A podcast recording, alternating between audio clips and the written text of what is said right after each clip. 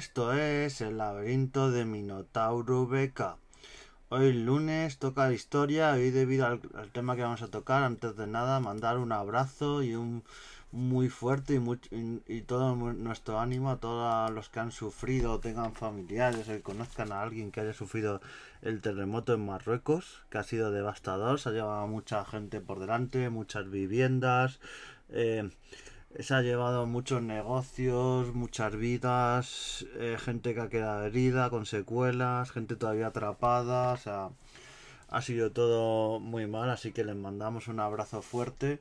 Y desde aquí, desde laberinto de Minotauro VK, pues hoy vamos a, analizar que, que, ha habido patrimonio histórico que debido a ese terremoto ha caído, alguno ha sido dañado y otro, y otro ha sido destruido ya de manera casi que no se va a poder restaurar y un poco cuántico, eh, ver lo que se ha dañado y, y, el valor que tenía, ver los monumentos que había, que algunos eran, pues eso. El, eh, para los que no sepáis, este terremoto que ha habido en Marruecos ha sido sobre todo en la ciudad de Marrakech. Marrakech es una de las ciudades más turísticas de, de Marruecos, con más de 2,3 millones de visitantes eh, al año. Y las estrellas caches de su histórica Medina, que la Medina se conoce como Marrakech la Vieja, que es de Patrimonio de la Humanidad por la UNESCO desde 1985. edificios de adobe, que claro, eran edificios de, de adobe, construcción árabe, como tenemos muchos en España de ese tipo, pues con ese terremoto enseguida este tipo de construcción pues ha caído y muchos de los edificios históricos, que muchos vamos a hablar ahora, pues han caído y no se van a poder restaurar ni levantar y es muy difícil y ya es patrimonio que se ha perdido. Es, eso, que algo que trasciende las fronteras físicas y políticas, porque se considera patrimonio común y universal. Em, varios ciudadanos y turistas han captado como la Medina histórica ha quedado marcada por el seísmo más, más devastador en las décadas del país. Pues eso, sus muros y mezquitas no han podido resistir. Vamos a hablar ahora de, los muchos monumentos que tiene esta eh, Medina, Medina de Marrakech, también conocido, ya digo, como Marrakech la Vieja. Y es que Medina de Marrakech fue fundada por los almorávides, que los almorávides están muy, muy unidos a España, que recordemos fue caen, caen el, el, califato de Córdoba y después de esa caída del califato de Córdoba tenemos los reinos de Taifas, se descon se descomponen esos, esos reinos de taifas. Eh, y luego de esos reinos de taifas vienen los almorávides y esos, esos almorávides primero estuvieron en toda esta zona de Marruecos, que se, suele decir cuando se da historia de que vienen de la nada prácticamente, pero no se trata la, historia de este pueblo almorávide, que es muy, muy interesante porque ese pueblo almorávide que tuvo toda su conquista ciudades en, primero en Marruecos y luego llegó a España. Recordemos que luchó, por ejemplo, con Alfonso VI, con otros reyes, eh, con la época del Cid. Es no confundir con los almohades. Se, suele confundir los almorávides con los almohades, pero son en el tiempo muy separados y son dos dinastías muy distintas, ¿vale? Y eso, esta medina de Marrakech fue fundada en 1070, 1072 y vamos a hablar un poquito de ella. Ya decimos, es patrimonio de la UNESCO. Y en 1147 los almorávides bereberes conquistaron la ciudad, destruyendo la mayor parte de los edificios edificando de nuevo la Medina. De esta época data la, mezquita de Curtubia. Y diréis, ¿qué es esto de la mezquita de Curtubia? Pues esta mezquita de Curtubia que ha sido dañada no ha llegado a caer, pero tiene una, una nube de polvo. Se cree que muchas de las partes de la torre ha sido dañada. Entonces, veremos estas semanas y meses posteriores cuando ya eh, eh, se haya podido rescatar a todas las personas, todo se haya podido limpiar y tal, pues entonces se va a la labor de analizar esta torre, este minarete, cómo, cómo está en este estado, analizarlo, porque probablemente haya que hacer alguna tipo de obra o algo para que no acabe cayendo. No cayó, no cayó en el terremoto, pero probablemente haya que hacer algún tipo de obra. Si veis las fotos y todo de este minarete, de la, de, la torre de Curtubia, pues os sonará, digo, y diréis, esta mezquita de Curtubia, este minarete, me suena bastante. Es que se hizo esta mezquita de Cultubia y luego se inspiró en esta mezquita para hacer la Torre del Oro, la famosa Torre del Oro que está en Sevilla.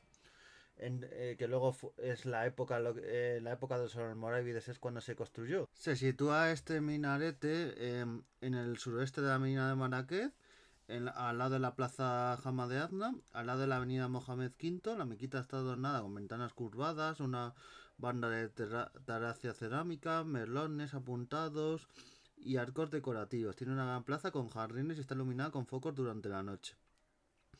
Pues eso, veremos en qué estado queda y todo. La historia de la... Es, es, bastante bonita la historia de esta mezquita y todo. Os recomiendo que la leáis en, en profundidad y vamos a seguir analizando cosas de la propia Medina porque tenemos el puente de Tersif. Este puente de Tersif se cree que no ha, no ha sufrido no ha sufrido daños, pero luego están también las tumbas sadis, que estas tumbas sadis al norte de la situadas al norte de las casvas, pegadas a la pared sur de la mezquita de Moali Yazid estas tumbas fueron redescubiertas y restauradas por los servicios de Bellas Artes. Las tumbas son por su bella decoración las mayores atracciones para visitas de Marrakech. Si no habéis visto las fotos y todo es espectacular. Estas tumbas, de momento, la información que yo he visto no han sido dañadas, pero ya, ya digo, no hay muchísima información sobre qué ha sido dañado, qué no. Sobre todo ahora hay rescates de personas, de limpieza de escombros y todo. O sea, cuando ya se pueda ver en detalle, se verá que, ha sido dañado y que no en este terremoto de Marrakech.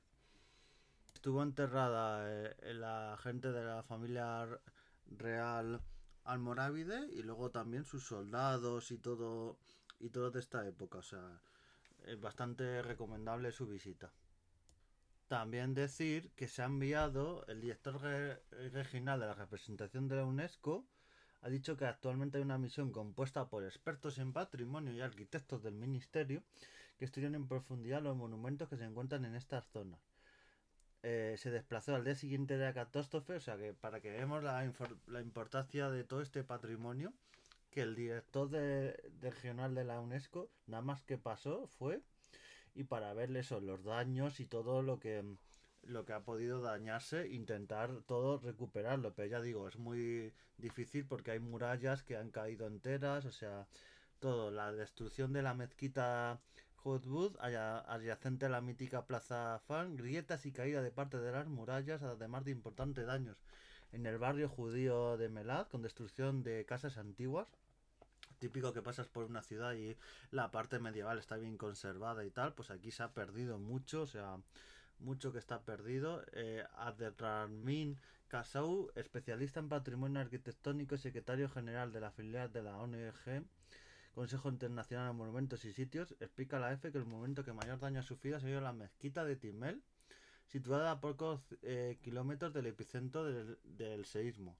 Eh, hay una foto que estoy viendo en esta mezquita y al lado está el Palacio Bahía eh, las grietas que hay, es que hay muros que no se han caído, otros han caído, pero los que no han caído, las grietas que hay, como no se conserva y se trabaja en ello, eh, lo tenemos crudo y puede caer todo este patrimonio histórico. Es un monumento de gran valor histórico que está casi destrozado. Han caído las arcadas, los muros y el minarete de edificio. O sea, prácticamente eh, la parte que no ha caído está a punto de caer. Entonces, veremos este la UNESCO que ha dado este y decíamos que este esta ciudad fue fundada por los almorávides, pero es que también luego estuvieron los almohades, que fueron ya posteriores. Timel eh, fue, eh, fue el feudo del imperio eh, de los almohades al principio del siglo XII y un lugar de fuerte connotación espiritual construido en memoria del fundador de la dinastía y donde se encuentran los mausoleos de estos primeros califas de este imperio almohade. es que claro, es eh, toda la importancia de este patrimonio y estos mausoleos de un imperio como fue el almohade.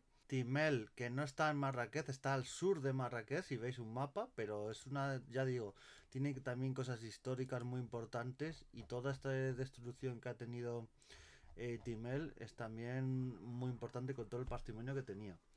Eh, esta ciudad en aquella época llegó a tener influencia sobre el norte de África y toda la parte de, del sur hasta Senegal y el norte de España. Ya hemos dicho que los almohades son posteriores a almohávides, pero llegaron hasta la época de las Navas de Tolosa, donde ya empiezan a caer, pero toda esa parte del sur de España era también almohade, y por eso también hago especialmente este podcast, porque todo ese patrimonio que ha caído, aunque sea de Marruecos y tal, está ligado. Todas esas conquistas que hubo de los almohárides, los almohades y todo, está, está unido al Andalus y España y por eso es parte de un poquito de casi de la herencia española árabe que ha caído un poquito en Marruecos. Así que desde aquí, desde el laberinto de Minotauro BK, mandarles un abrazo a todos y esperemos que se pueda conservar lo que, lo que sea que se restaure, que se trabaje en ello.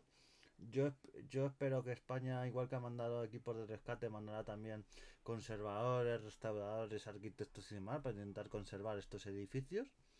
Así que esperemos.